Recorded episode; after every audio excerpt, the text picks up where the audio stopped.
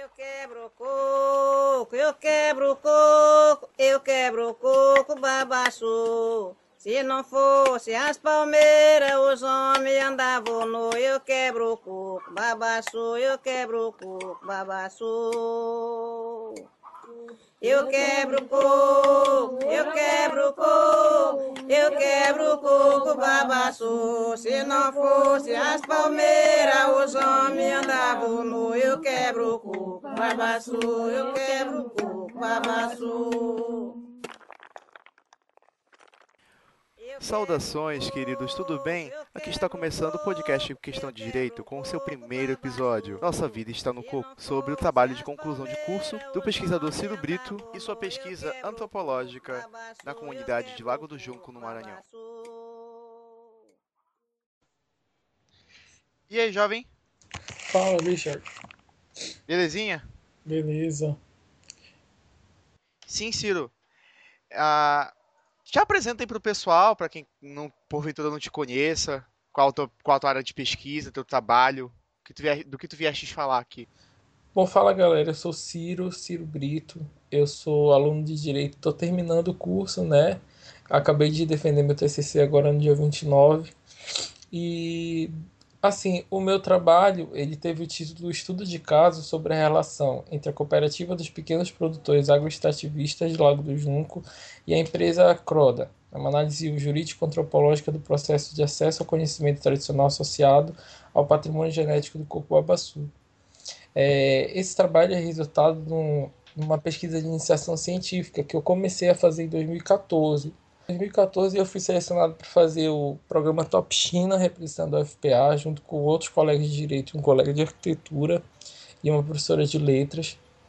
E assim, véspera de eu ser aprovado para fazer o programa, eu tinha feito uma, uma seleção para ser pesquisa de iniciação científica, né, para fazer iniciação científica no núcleo de ciências agrárias.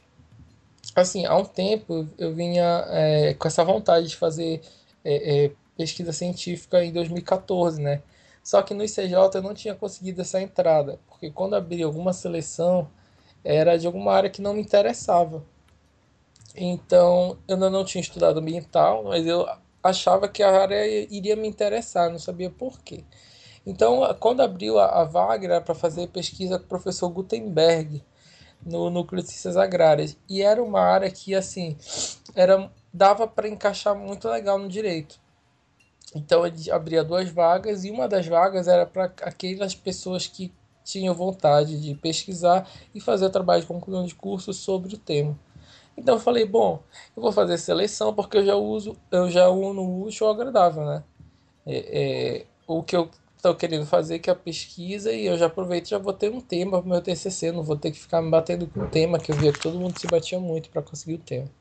Então eu fiz a seleção e fui aprovado. E o resultado saiu logo assim, antes de eu viajar. E aí, quando saiu o resultado, o professor Gutenberg me ligou. Aí ele falou: Olha, Ciro, você foi aprovado e tal. Só que eu tenho uma colega aqui do núcleo que ela também está com uma bolsa disponível e ela está interessada em um aluno do direito, especificamente, e que esteja concluindo o curso, que queira fazer o trabalho de conclusão científica, o trabalho de conclusão de curso sobre o tema. Você topa trabalhar com ela? Aí eu falei: Olha, professor, eu não tenho problema nenhum, claro que eu topo. Ele falou, tá, então vou lhe dar o, vou dar o seu contato para ela, ela vai entrar em contato, né? E aí eu lembro que antes de eu viajar assim na véspera mesmo, a Noemi me ligou, né? Que foi minha orientadora. Noemi, porra. Aí ela se apresentou para mim. E aí, nesse meio termo, ele já tinha me dito o nome dela, eu já tinha pesquisado, então já sabia que ela, ela, ela era antropóloga, mas que trabalha com antropologia jurídica desde sempre.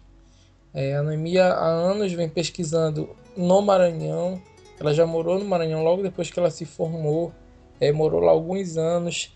Então ela tem assim uma interação muito forte com o grupo das quebradeiras Cocubabaçu, né? E ajudou também nessa, no fortalecimento da identidade política das quebradeiras do Maranhão. E depois de outros estados também, como Piauí, como Pará, depois que ela veio morar para cá. E aí ela é uma peça fundamental também nessa, nesse fortalecimento de identidade, que é um dos pontos que eu toco no trabalho. E aí nós conversamos, ela me apresentou a pesquisa, disse que eu teria que fazer trabalho de campo. Aí quando ela falou isso, eu falei, que trabalho de campo? O que é isso, né? Eu nunca tinha ouvido falar ainda e, e eu acho que assim, a gente de direito não sabe não sabe muito que é trabalho de campo, a gente não costuma usar esse procedimento metodológico nas nossas pesquisas, né? A bem da verdade, no quando se trata de quando se trata de pesquisa jurídica, a teórica é com base em livros, a prática é com base em decisões judiciais, ou seja, a gente não tem um contato com o é mundo é de fora. Então, então, quando você tem um tipo de pesquisa que é mais calcada em ciências sociais, antropologia que basicamente te, te impele a te imergir, te faz com que você tenha que mergulhar no objeto de pesquisa, pra gente é muito estranho. E aí, isso me chamou muita atenção, sabia? Porque o tipo de pesquisa de jurisprudência, né, o, de análise de julgados, não era uma pesquisa que até então me interessava muito. É, é eu, eu ia ter que acabar fazendo caso não tivesse no, feito o PIBIC, né? Pelo TCC, enfim, eu ia acabar ter que fazer. Só que realmente não me interessava. Então achei muito curioso, assim, falei, tá, não me topo. Sem saber muito no que eu estava me metendo. Então eu fui, fiz o intercâmbio e quando eu voltei que eu comecei é, é, a pesquisar, a fazer ativa, a participar ativamente do PIBIC. E aí eu vi que assim o, o, o caráter da pesquisa empírica mesmo, o trabalho de campo, que a gente percebe que tem assim um lado de, de, de algumas críticas muito fortes, porque ela é uma pesquisa essencialmente qualitativa, e por conta disso ela perde o seu caráter imparcial, porque a gente ouve falar que a pesquisa tem que ser imparcial. Só que eu aprendi, principalmente com esses métodos de trabalho de campo, com os procedimentos das ciências sociais, não, a pesquisa ela não se mostra imparcial, ela é uma pesquisa parcial. Até porque quando você vai trabalhar com pesquisa qualitativa, com análise qualitativa, vai uma, uma marca do, do pesquisador muito forte.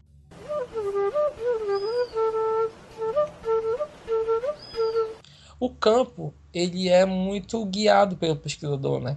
Então, assim, o que, que a gente trabalhou lá no Maranhão?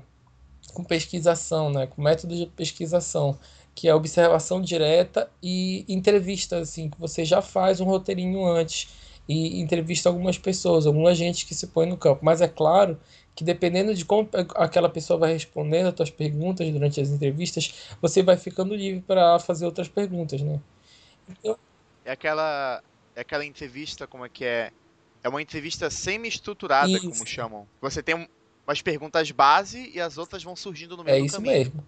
E aí você se programa para a priori ficar 15 minutos entrevistando a pessoa, mas pode ser que a pessoa não tenha interesse e aí você só entrevista ela 5, ou que a pessoa se demonstre interessada e vai responder suas perguntas e vocês fiquem uma hora, né?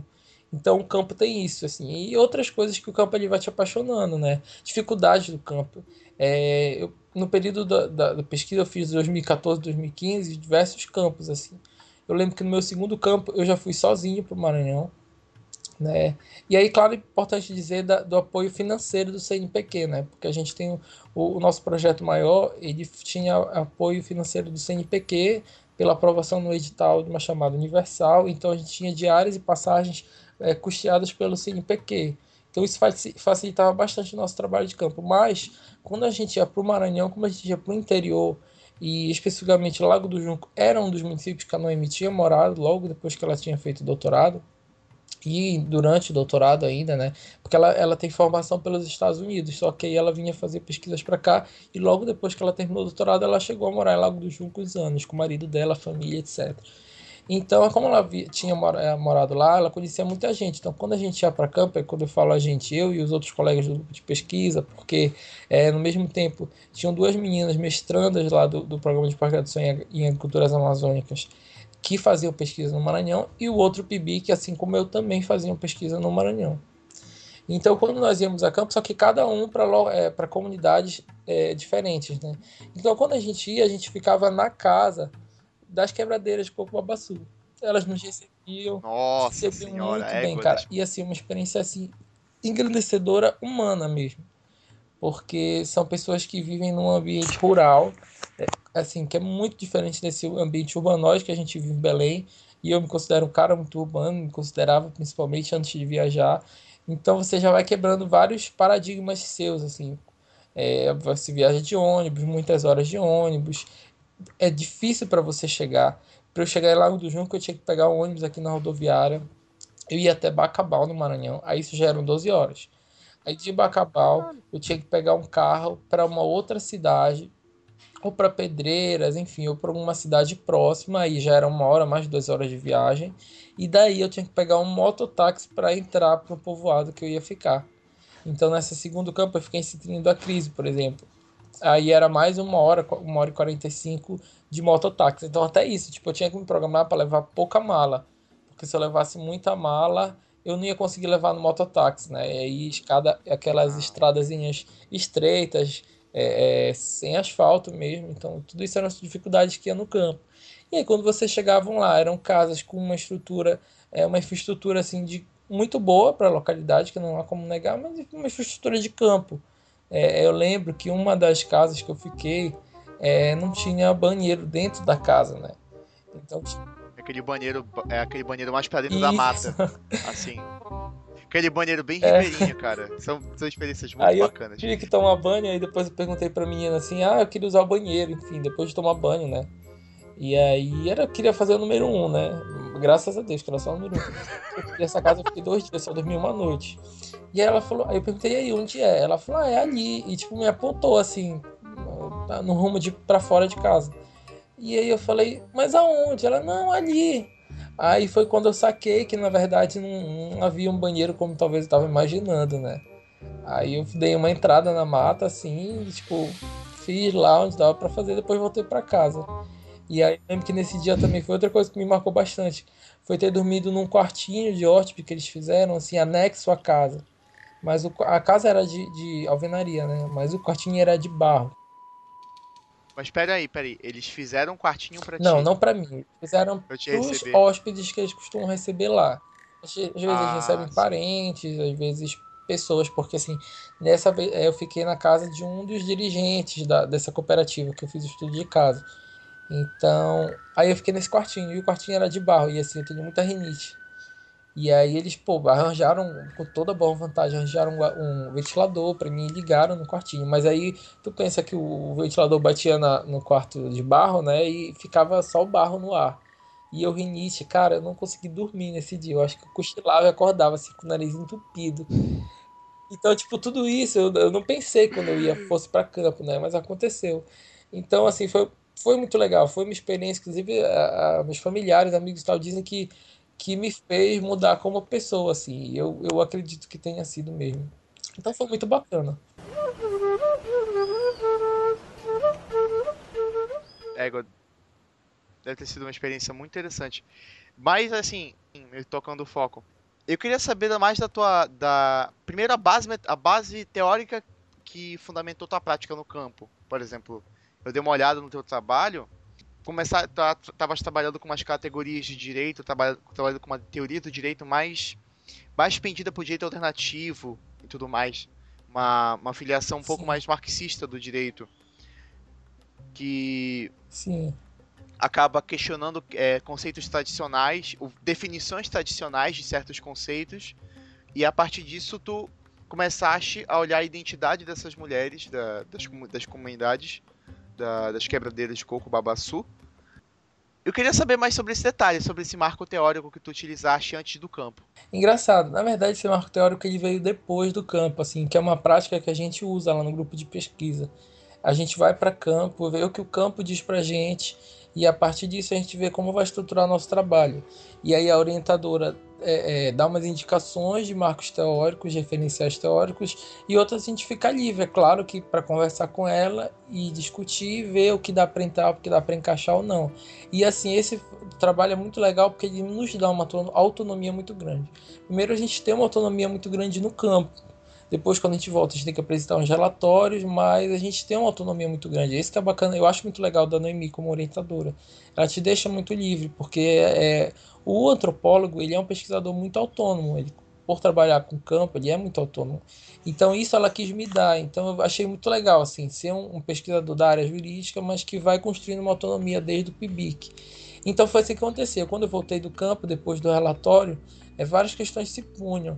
E aí ela me deu uma, olha, você podia ler isso, ler isso, ler isso. Eram mais leituras técnicas relacionadas ao conhecimento tradicional associado, propriedade intelectual.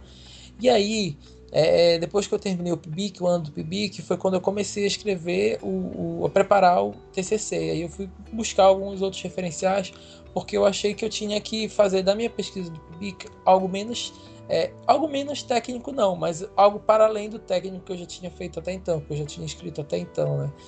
Então eu comecei a pensar em, em autores que pudessem é, discutir algumas coisas que o campo tinha trazido. E aí me vinha muito forte a, a questão da, dessa discussão do direito mesmo, né? do pluralismo jurídico. Afinal, o que é o pluralismo jurídico? Como que ele foi incorporado no Brasil? Como a gente pode enxergar ele na prática?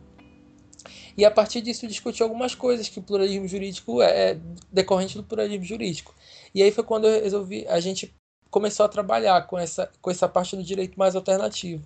Até porque, assim, como eu falei no início, a Noemi ela trabalha com antropologia jurídica há muitos anos. Então ela tem uma base referencial muito forte do direito e principalmente da crítica ao direito posto.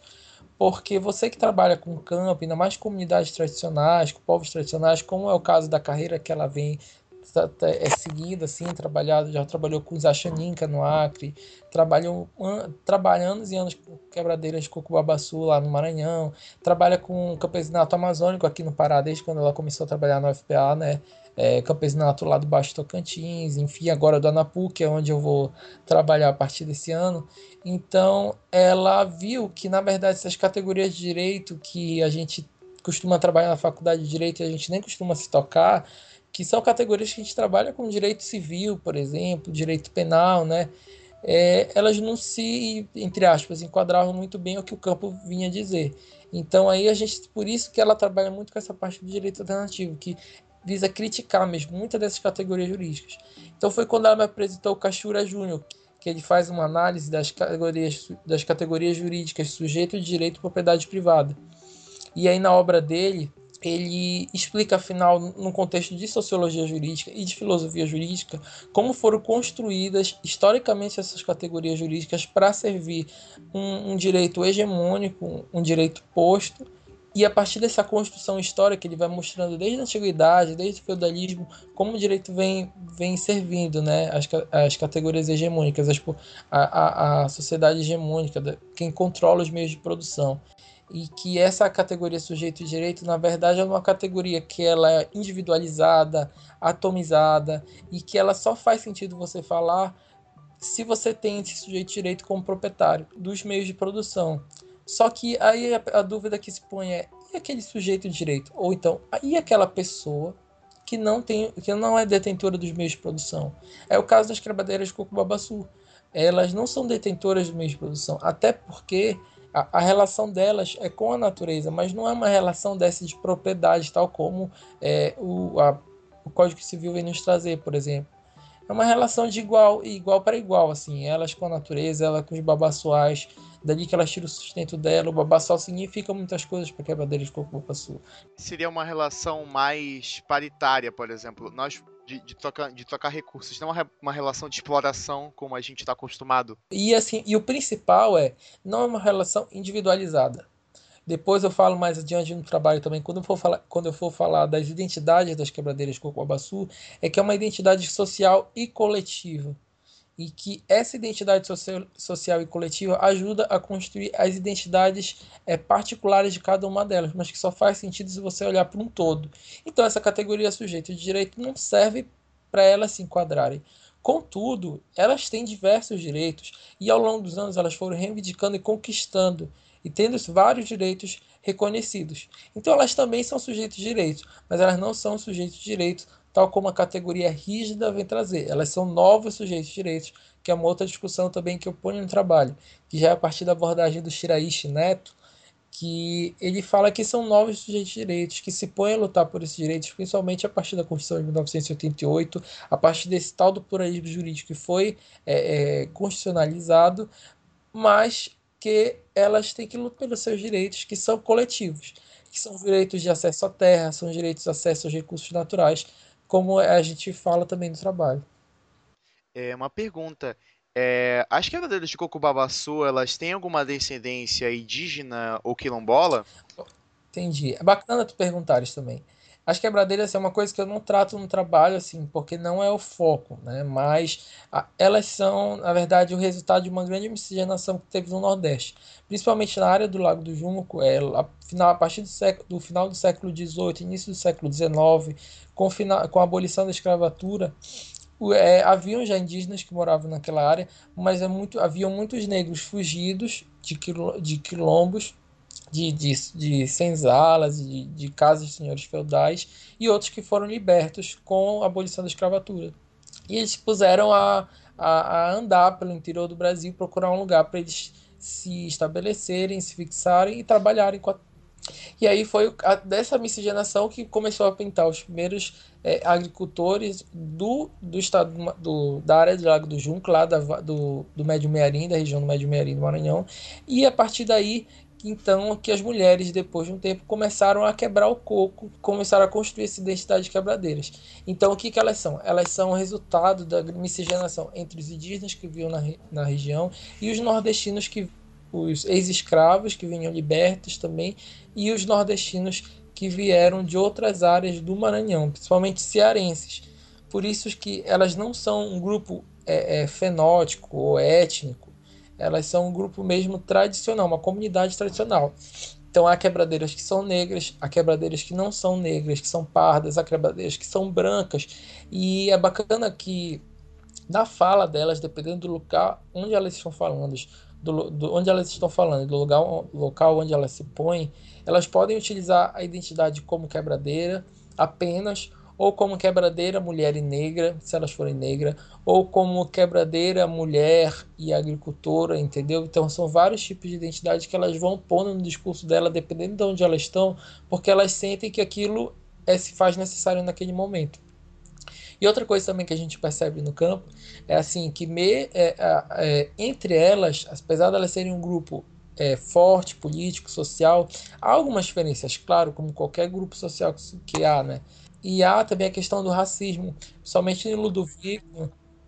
Eu ia perguntar isso. Eu estava com essa intuição, querendo perguntar se havia de fato algum, algum resquício de racismo dentro da interação entre, a, entre as mulheres ah, da cooperativa. Porque é, entre a, na cooperativa a gente não. Eu não posso te de, de, delimitar se, de, se no âmbito das associadas ou não. Mas durante o campo a gente teve acesso às mulheres de quebradeiras de lado do Médio Mearim como um todo que há casos sim de diferenças por conta de base étnica, principalmente Ludovico. E aí eu já vou falar um pouco da pesquisa de uma colega minha, que é, colega minha, que é a Anne Linhares, que vai defender na semana que vem a, dessa, a, a dissertação de mestrado dela, lá pelo Núcleo de Ciências Agrárias. Né? Aproveita e diz horário, diz horário local também, para caso alguém esteja, que alguém esteja interessado. Pois é, vai ser dia 29 agora de março, na outra semana, na verdade vai ser às 14 horas lá no auditório do Núcleo de Ciências Agrárias. E aí vem uma galera muito bacana para bancar dela. Vai estar tá a Edna, a Edna do, do NAIA, vai estar tá a professora Noemi orientada, que foi quem orientou lá do núcleo. Vai vir uma professora de fora, na verdade, uma pesquisadora que fez o doutor, que, que doutorou pela Universidade Federal do Pará, que é Borges Dourado, que a tese dela tratou sobre conhecimento tradicional na Pan-Amazônia, muito bacana. Ela está trabalhando com o professor Alfredo Wagner agora nos num projeto de pesquisa muito grande que ele tem, que é a nova cartografia social. Então vai ser uma banca muito legal e ela vai tratar sobre identidade. O, o tema dela é específico, identidade das quebradeiras. Ela vai fazer um aparato histórico e com base também na, na etnografia das quebradeiras do, de Lodovico, ela vai traçar como essa identidade vem mudando ao longo dos anos.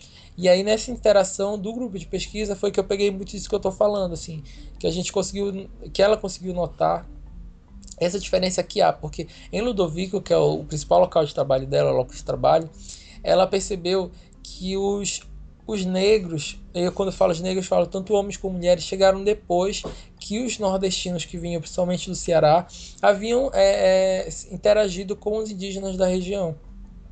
E por eles terem chegado depois, e meio que terem se instalado na mesma área, há uma questão de, de, diferenciação étnica muito forte, ainda até hoje, inclusive. Há famílias de pessoas é, é, de, de traços mais nordestinos que não se dão bem até hoje com famílias negras. Aí eu já te confesso que eu não sei se ela aborda isso especificamente no trabalho, mas foi uma coisa que ela disse que, no, que ela notou muito no campo. Inclusive, é, Ludovico é uma, um povoado que passa uma rua no meio principal, já é um povoado assim que tem uma um, assim uma, uma um desenvolvimento, vamos dizer, urbano, quase, vou usar a palavra urbano, né? Não, não é uma localidade urbana, mas enfim.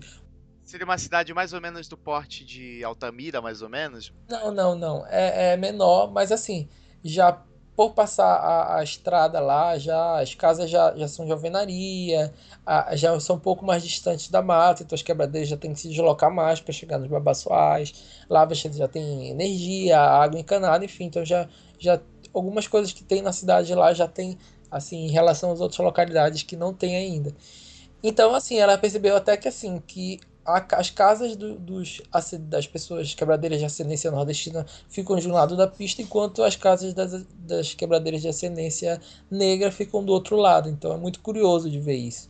Mas, de qualquer jeito, assim, elas, no âmbito de, é, de interação político das quebradeiras, elas têm um diálogo muito bom, elas conseguem entrar em consenso, principalmente para buscar é, é, e lutar pelos direitos dela, delas, mas elas têm essa diferenciação interna grande ainda, que é notável.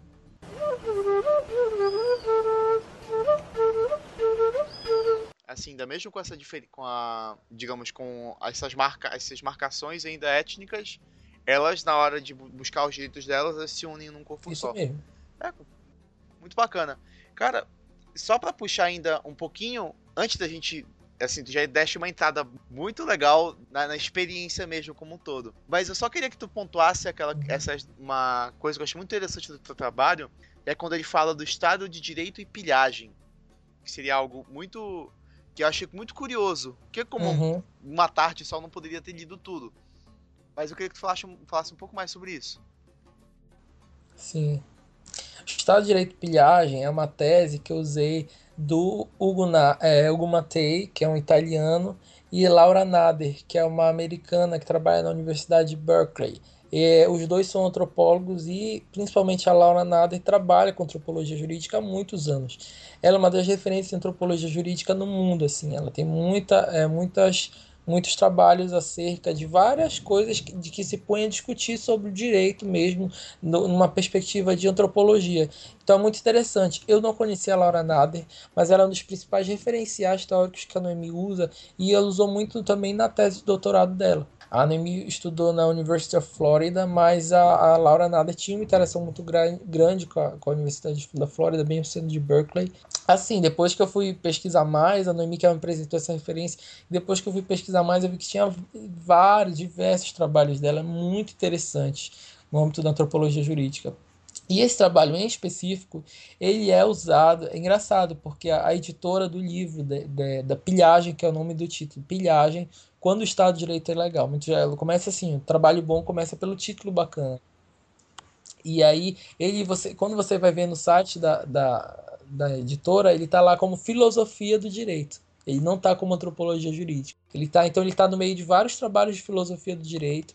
É, é numa, da editora Martins Fontes, né? Eu nem lembro como é que está o nome agora da Martins Fontes. Então você está lá entre trabalhos do Kelsen, trabalhos do Dwork, e está lá esse trabalho da, da, do Mata e da Nader que ele é de 2013.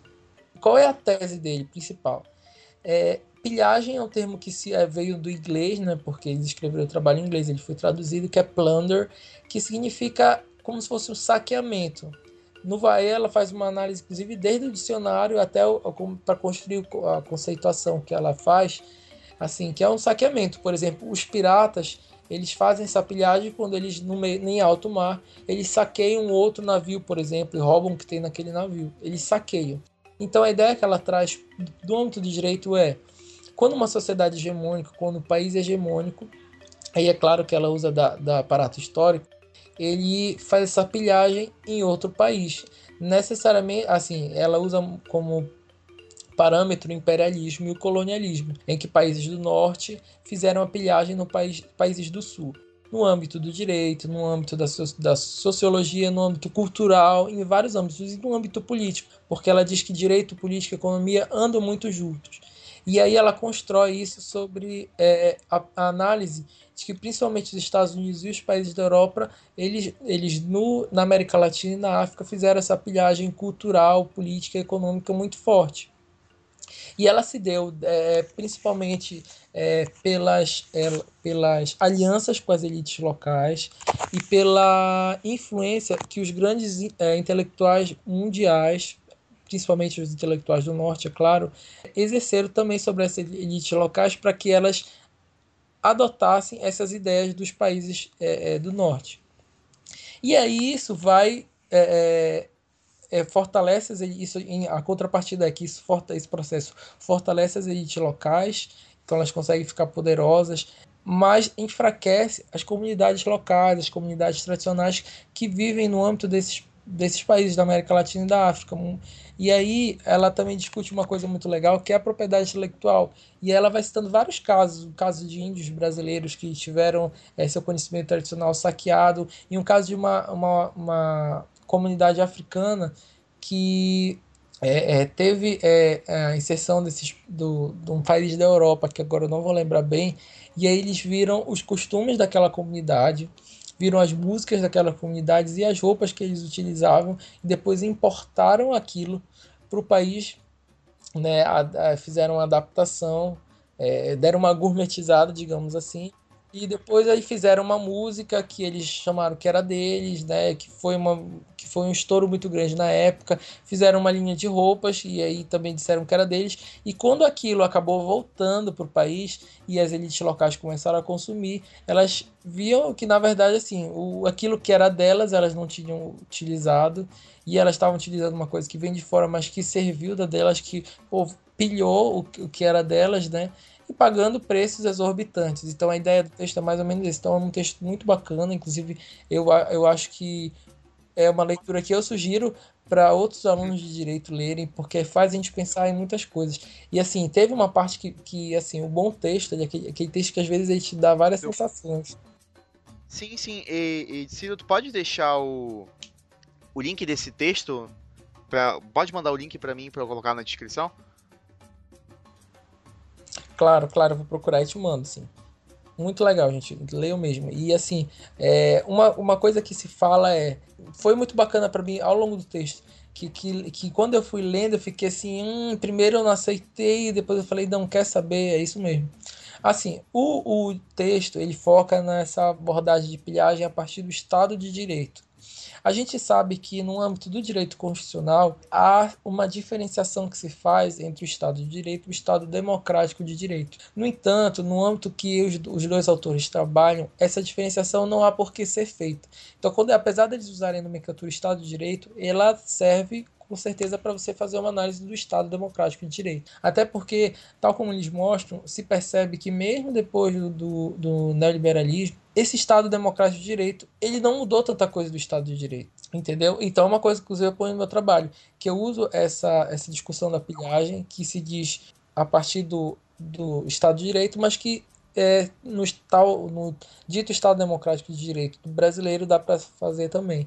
E aí, só para comentar dois pontos que eu acho muito interessantes do livro, é que ela fala que assim o direito, ele, do ponto dos economistas, o direito ele serve apenas para solidificar né, o que os economistas traçam como meta, como planos para esses países é, é hegemônicos, e que os operadores do direito e os antropólogos, aí ela fala da, da faz a meia culpa dos antropólogos, eles serviram por muito tempo e servem como operacionalizadores desse projeto colonial.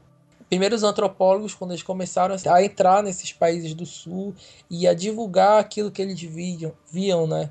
É, então, olha, isso aí, eu fui na África e tinha isso, eu fui no Brasil e tinha isso. E, a, e essa informação serviu para formar, para ajudar a organizar esse processo de pilhagem a posteriori e depois os próprios operadores do direito a, a fazer a importar as legislações, os pensamentos jurídicos de, principalmente dos países do norte para os países do sul. E aí você vai pensar, por exemplo, aí é uma crítica que se pode fazer, por exemplo, quantos programas de pós-graduação, mesmo no século XXI, no Brasil, discutem o que se fala do chamado constitucionalismo latino-americano. Ah, isso é um problema talvez sério. Não sei se tem aqui na pós aqui, mas até porque foram eles que tiveram mais contato. Quando eu pego uma obra estrangeira, ela necessariamente não vai conseguir transmitir a minha realidade. Isso. E aí, assim, tem alguns programas de pós-graduação no Brasil que ele já tem saído na frente, assim. É claro que é uma análise minha, né? Que ele já tem saído na frente nesse sentido de começar a trabalhar com essa, é, essa esse constitucionalismo latino-americano com autores da filosofia política latino-americana e assim são tem saído trabalhos muito bons. Eu destaco a Federal de Santa Catarina, que aí o trabalho do professor Antônio Carlos Volkmann, que ele foi um pioneiro, né, trabalhar o constitucionalismo latino-americano, até porque ele, ele, desenvolveu a tese do pluralismo jurídico emancipatório é, no âmbito é, lá da, de, Santa, de Santa Catarina, que ele fez uma análise muito bacana, uma análise comparativa. Ele construiu a tese dele comparando é, pontos brasileiros com outros países latino-americanos, né? E, e, assim como ele, tem uma galera da UNB também que já vem discutindo isso. Aqui no Maranhão, o professor Shiraishi Neto está como professor visitante e ele já, já soube também que no programa de pós-graduação aqui da Federal do Maranhão, ele vem trabalhando uma matéria novo constitucionalismo latino-americano que eu acho de suma importância. É. Assim. E, e... Matéria, essa matéria. Peraí, essa matéria é da pós ou ela é da, da graduação? Da pós, da pós. Todas da pós. É, muito da hora. E é uma coisa que me interessa muito, inclusive. De repente, de repente no, no, no, mestrado fazer uma matéria dessa. E aqui na Federal do Pará, por enquanto, nós não temos nenhum professor que trabalhe com isso, em âmbito de disciplina e até em orientação. É, não há ainda quem eu não tenho visto sair é, teses e dissertações tratando sobre isso.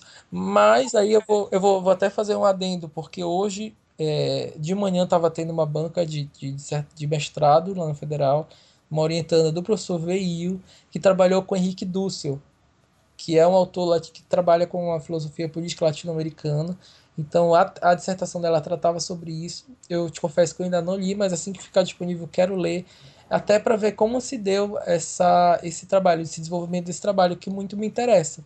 E aí parece já ser uma, uma pequena abertura do PPGD para essa temática latino-americana. E aí é super legal, né? Aí a gente espera que continue, essa abertura continue acontecendo.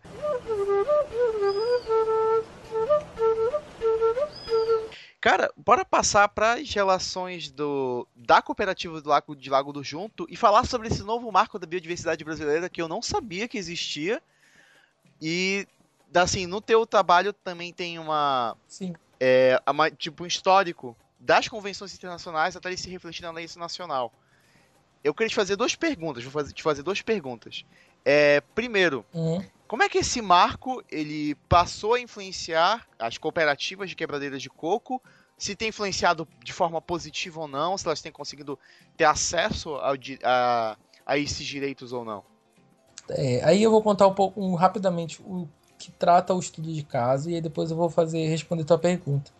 A Cooperativa de Pequenos Produtores Agroextrativistas de Lago do Junco, que é a Copauge, ela é uma organização que visa trabalhar, na verdade, preparar esse óleo de coco babaçu a partir das amêndoas de coco babaçu coletadas pelas quebradeiras. Então as quebradeiras coletam, é, de, é, vão até as cantinas das, das comunidades, das localidades, deixam esse essa resultado da coleta lá das amêndoas de coco babaçu, depois a cooperativa vem num dia de coleta, que a gente chama que eu pude acompanhar também, no caminhão da cooperativa, vem coletando essas, essas amêndoas e aí leva para a cooperativa que lá já tem um maquinário para preparar o óleo do coco babaçu a partir daquilo. Esse óleo, ele é vendido, ele é vendido para pessoas físicas e para pessoas jurídicas. Pessoas físicas de Lago do Junco mesmo, que compram óleo para fazer, é, como que ele dá para ser usado como óleo de cozinha. Da partir do óleo dá para fazer um sabonete do coco babaçu, um sabão. Então eles compram para diversas coisa assim. Mas também para pessoas jurídicas, como eu falei. E aí há vários parceiros, empresas da Copauge. A exemplo, Beraca, Body Shop, que compram grandes quantidades de óleo. E um desses parceiros em 2006 foi a Croda, que é uma empresa multinacional inglesa que tem atuação em vários países do mundo, dentre eles o Brasil, e aqui no Brasil a sede dela fica em Campinas, São Paulo. Em 2006, ela foi até Lago do Junco, comprou uma pequena amostra do óleo e foi embora. Não disse para quê. E aí, como foi uma pequena amostra, ok. Sete anos depois, contudo, a cooperativa foi é, recontactada pela Croda. Aí a Croda disse, admitiu ter feito uma bioprospecção daquele material, que é um trabalho de pesquisa científica naquele material que ela havia comprado, com fins é, comerciais para daquilo ali ela fazer um sabonete, um shampoo, alguma coisa. E aí acontece que a legislação no âmbito internacional e já naquele ano no Brasil, porque aqui sete anos depois a gente estava em 2013, ela diz que para fins de bioprospecção você deve fazer uma repartição de benefícios entre o, o agente externo e a comunidade. A repartição de benefícios é um contrato no qual você vai tentar repartir aqueles benefícios atuais que se está tendo com aquele produto ou as prospecções futuras que você terá com a venda daquele produto, com a comercialização daquele produto. Só que ela não pode ser com base no que você vai ganhar. Primeiro que ela deve ser prévia, porque lá na legislação diz que tem que ter o termo de anuência prévia da comunidade. Então o correto procedimento seria a empresa chegar com a comunidade e dizer, olha, eu queria comprar uma, uma quantidade, mas eu queria fazer uma pesquisa nisso. E eu queria ver se vocês endossam ou não endossam. Aí a comunidade vai dizer. Ah. Isso me lembra aquele um caso de várias um caso muito repetido de várias comunidades tradicionais indígenas que elas usam de vários remédios e de emplastos que tem na mata e tudo mais, elas conhecem vários remédios para várias doenças. E uma empresa vai lá com um antropólogo, isso, geralmente, isso. conseguir conseguir uma amostra desse desse produto conseguir no laboratório da empresa conseguem replicar, tornar comercializ, comercializável e a comunidade fica a ver navios, sabe? Do tipo, oi. Isso é um exemplo de pilhagem, que eles usam do conhecimento tradicional da comunidade para se beneficiar, principalmente economicamente, porque com esse processo aí, se ele durar meses, a, a empresa está economizando anos de pesquisa científica porque a gente, é, como já é uma coisa que, é, que foi inclusive tratada no trabalho, é que junto com aquela amostra vai o patrimônio genético, é claro, mas vai o conhecimento tradicional associado. É esse conhecimento tradicional associado que dá o diferencial. E é esse conhecimento tradicional associado que faz que esses anos de pesquisa sejam economizados. E a gente sabe que anos de pesquisa de uma grande empresa são milhões de dólares economizados, entendeu? Então aí está o processo de pilhagem real e atual. Então, foi um caso semelhante que aconteceu na comunidade de quebradeiras de coco, no âmbito da Copalge, com a empresa Croda. Depois, quando ela admitiu ela já admitiu tardiamente, ela já havia feito a bioprospecção. Só que a legislação diz que antes de haver a bioprospecção deve ter o termo de anuência prévia e a comunidade endossando, dizendo que a empresa pode sim utilizar aquele material para fazer bioprospecção, tem que ser feito o contrato de repartição de benefícios, que é para dizer, então, olha, vocês vão usar, então vamos fazer o seguinte, a gente vai querer que vocês construam alguma coisa, que vocês nos deem tal coisa, ou então que vocês nos paguem tal coisa ao longo de tantos anos. E depois que o material que for comercializado, a gente vai querer, sei lá, 1% de... É, em cima das vendas. Então, assim, esse seria a relação ideal e a relação que a lei traz. Contudo, não foi o que ocorreu nesse caso, porque quando a empresa veio já sete anos depois dizer que já havia feito a bioprospecção, ela já pulou algumas fases. Já pulou a fase do termo de anuência prévia e já pulou a fase do contrato de repartição de benefícios. O que ela vinha fazer era quase uma divisão de um suposto lucro que ela alegava. Ela primeiro ofereceu uma quantia, as quebradeiras disseram que não. Mas é claro, quando as quebradeiras disseram que não a primeira vez, não foi só por conta do valor. Outros fatores eles foram se agregando, como eu ponho no trabalho também. Então a, a empresa Croda falou assim: ah, então apresenta uma conta proposta que vocês acharem mais justo e equitativo, que também são coisas que a legislação vem trazer e que eu trago no meu trabalho uma discussão teórica acerca disso, né? O que seria justo, o que seria equitativo. E aí as quebradeiras falaram: olha, então paguem, façam, façam o seguinte. Detalhe: as quebradeiras já haviam tido outras experiências com esse tema, porque em 2006 houve o um caso na Natura em Esperantidópolis, também uma repartição de benefícios que durou algum tempo para se desenrolar, em que as quebradeiras foram se empoderando do tema. Então, por conta dela já terem já, já ter havido, na verdade foi em 2008 esse caso, já ter havido essa experiência, elas, por ser um grupo muito forte, tanto no estado quanto do estado do Maranhão quanto do Piauí e tal, elas já haviam tomado conhecimento disso, inclusive as pessoas, algumas quebradeiras de Lago do Junco e algumas é, representantes das quebradeiras de lá estavam participando ativamente dessas negociações com a Natura mesmo em Esperantinópolis. Então elas já sabiam mais ou menos como se deveria dar o processo e sabiam que não tinha ocorrido o processo tal como ele deveria ser nessa relação específica com a Croda. Então elas falaram: olha, Croda, então vamos fazer o seguinte, tal como mais ou menos elas fizeram com a Natura. Vocês vão pagar reuniões de todas as quebradeiras aqui do nosso do, do município da Copalge para que a gente possa conversar sobre o tema e ir decidindo em conjunto, porque como eu falei, a identidade delas é em conjunto por ser um grupo político já que vem sendo fortalecido, elas sabem que as coisas têm que ser decididas em conjunto. E aí você parasse diversas quebradeiras que trabalham todo dia quebrando o coco por um dia, dois dias até para elas se deslocarem, para elas ficarem em algum lugar, para elas fazerem reuniões, tem um custo que pode ser elevado, mas que uma empresa multinacional a gente sabe que dá para pagar. E aí nessas é, teriam reuniões com lideranças da empresa, para a empresa apresentar o que havia tido, sido feito e reuniões entre elas para elas decidirem acerca dessa repartição de benefícios, o que elas achavam que então seria justo equitativo. E a, aí a Croda, ela não disse que não, ela simplesmente se adiantou e apresentou uma contra, contraproposta, também monetária mais uma vez, só que de um valor mais elevado. Só que, mesmo esse valor mais elevado, ele era de 20% acerca daquilo que ela havia dito que tinha lucrado sobre aquele produto que ela tinha comercializado a partir daquela bioprospecção. Só que esse valor dava um ínfimo valor de mil e poucos reais. E aí, acho que a, a própria voz das, do, das quebradeiras, ela diz que ela sabe que uma repartição de benefícios não é de mil e poucos reais. Pô, mil e poucos reais não é nem dois salários mínimos. Isso não paga realmente o conhecimento tradicional que via associado àquilo. Só que assim. Não, isso é, são centavos, né? Perto do que a empresa ia ganhar. Isso é nada. É. Mas é claro, aí eu, eu destaco mais uma vez que essa suposta negativa, esse impasse que foi gerado das quebradeiras, ela não vai só pelo valor, não vai só pelo lucro, não vai só pelo valor financeiro. Dentro das quebradeiras é muito importante também que se diga, essa questão da, da mais-valia, ela não é imperceptível, assim, elas não usam entre elas o lucro, não é uma coisa que vá é, é, que não é trabalhada na relação delas.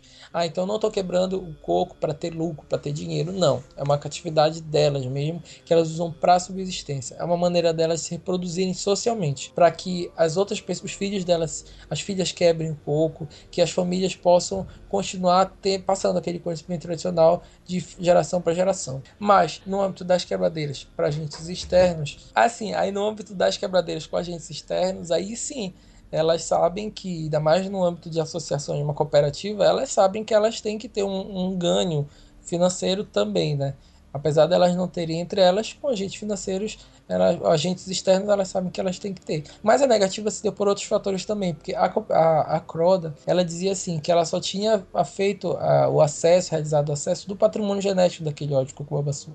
Contudo, as quebradeiras entendiam que não, não havia só acesso ao patrimônio genético, e sim ao conhecimento tradicional associado ao patrimônio genético. Porque para aquele óleo ser tal como ele era e ele ter servido para a empresa para fazer seja lá o que a empresa tenha feito com aquele óleo, as quebradeiras tinham trabalhado neles, elas sabiam qual coco, desde o início elas sabiam qual coco coletar ou não, qual que servia para quebrar ou não, então já havia um trabalho prévio, que aí é, é de, graças ao conhecimento tradicional delas, realizado sobre aquela amostra para chegar naquele óleo que a cooperativa fez.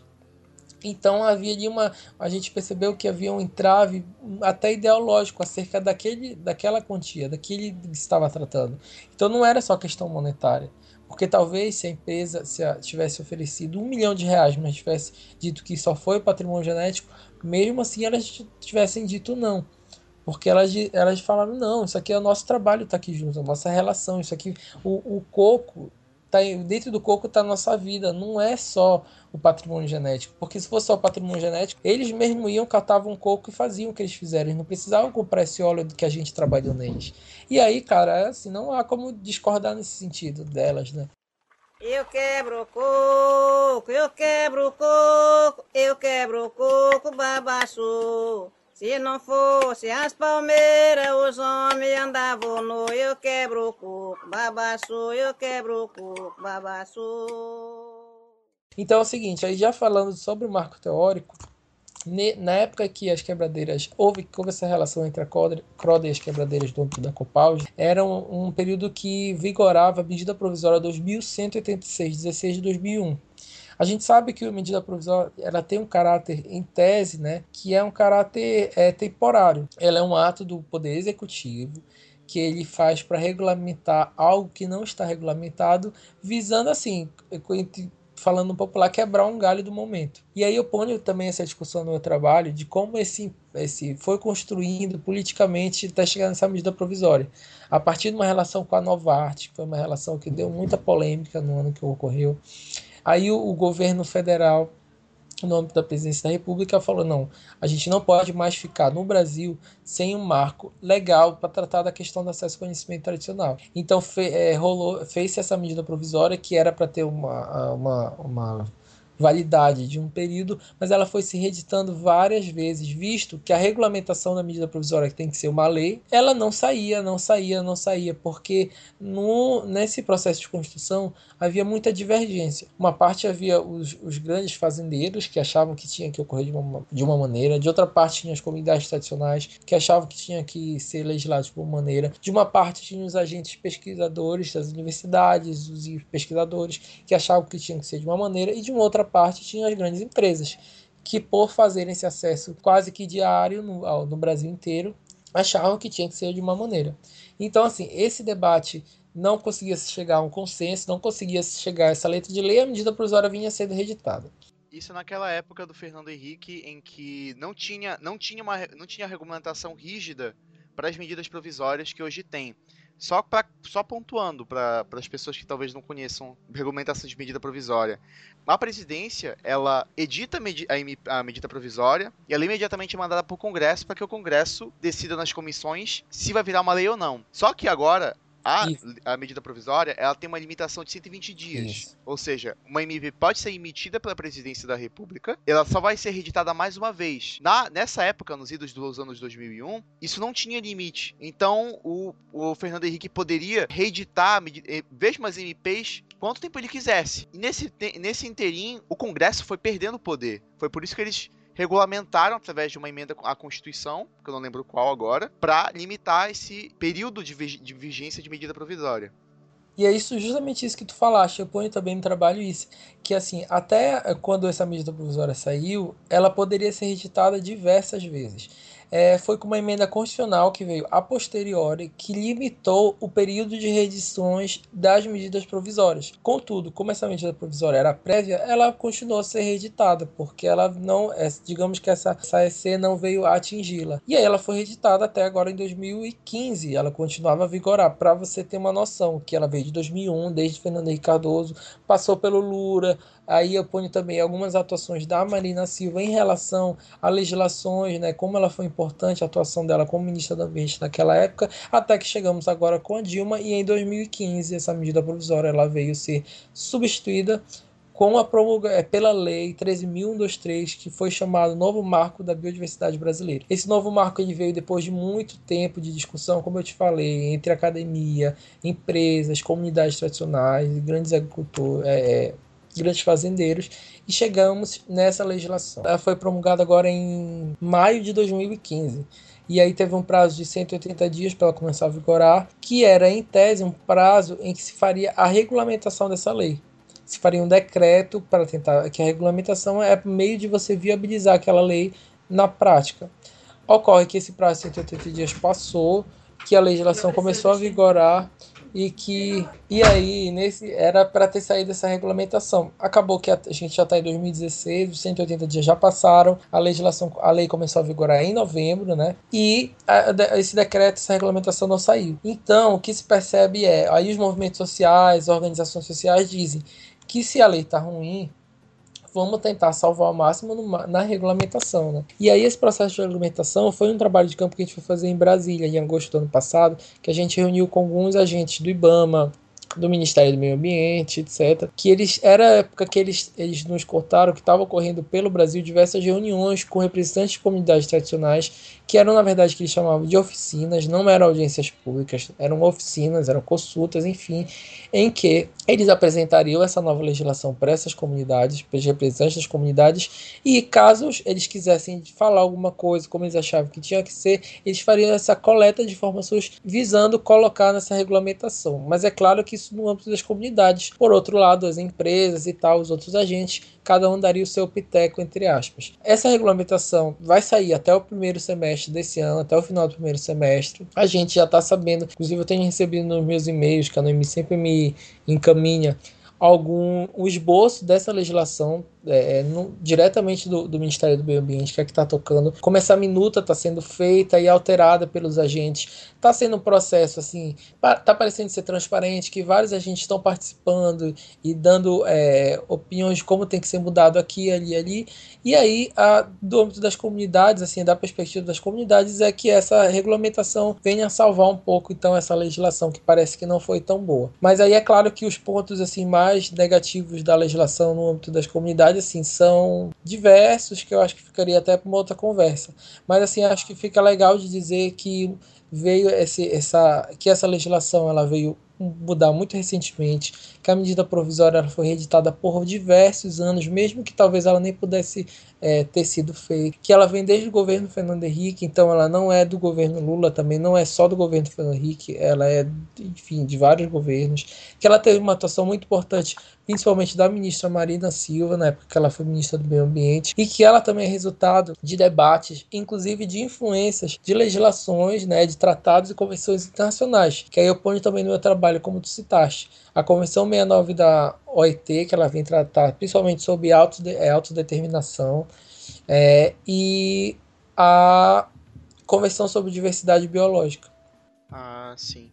É, já encaminhando para o final da, dessa, dessa entrevista, essa entrevista que eu quase não, quase não falo nada, você fala tudo, é, assim, tenta, assim, é, conta, conta, assim, de forma bastante, bastante sucinta como foi essa experiência com, a, com as quebradeiras e o que isso mudou na tua vida e se você convidaria mais pessoas para fazer essa pesquisa contigo. Eu quebro coco, eu quebro coco, eu quebro coco, babaçu. Se não fosse as palmeiras, os homens andavam no eu quebro o coco, babaçu, eu quebro o coco, babaçu. Sim, sim. Cara, assim, a minha experiência com as quebradeiras foi uma experiência mesmo de mudança pessoal muito grande, mas de mudança acadêmica e profissional. É, ela definiu um rumo, assim, principalmente no, no que eu venho pesquisando, né?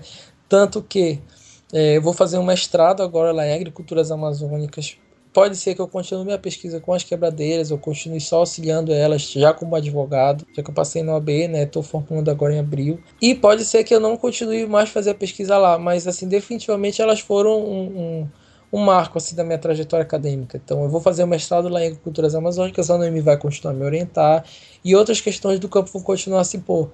Eu acho que o que, que ela veio trazer para mim definitivamente me mostrar o que o trabalho de campo é capaz de fazer, tanto quanto a pessoa e quanto pesquisa, quanto o direito precisa ser discutido e criticado, quanto o direito ainda tem muito a crescer, o quanto os programas de pós-graduação em direito, porque isso foi uma opção minha, não fazer um, um mestrado em direito, né? Justamente para ter essas outras leituras, para conseguir fazer uma, uma melhor pesquisa, para ir para campo, né?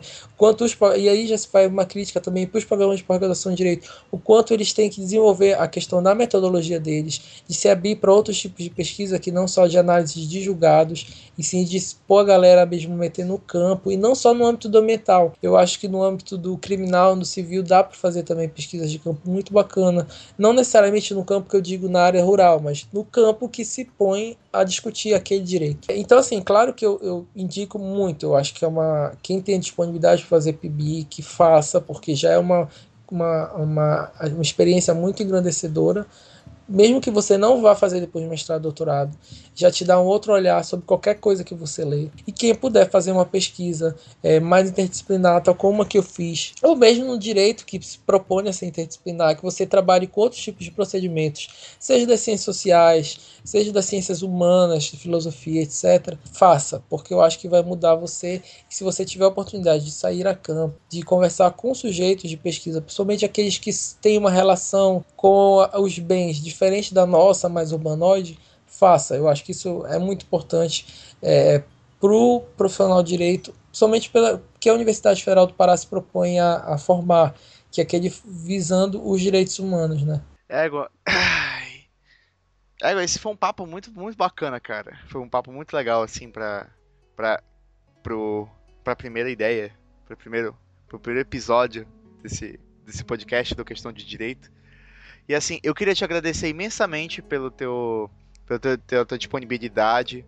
Desculpa ter te acordado aí por esse soninho da chuva de seis da tarde. Tá? Meu Deus, tava uma delícia para dormir, cara. Tava sensacional, sensacional mesmo. E eu queria fazer o convite a todas as pessoas que estiverem escutando, que, que, forem, que estiverem escutando esse podcast, que se você tiver algum tema bacana, principalmente você que acabou de apresentar a TCC, tá, tá se libertando dessa vida, é que você venha aqui expor seu tema, que venha aqui expor seu trabalho, muito para não deixar que ele fique mofando lá na biblioteca do, do ICJ, mas que ele sim seja, seja compartilhado e que possa servir de base para muitos outros trabalhos, para muitas outras pesquisas, que possam transformar de verdade a vida das pessoas que realmente precisam de acesso à justiça e do direito. No mais, eu te agradeço, realmente te agradeço de novo e até mais.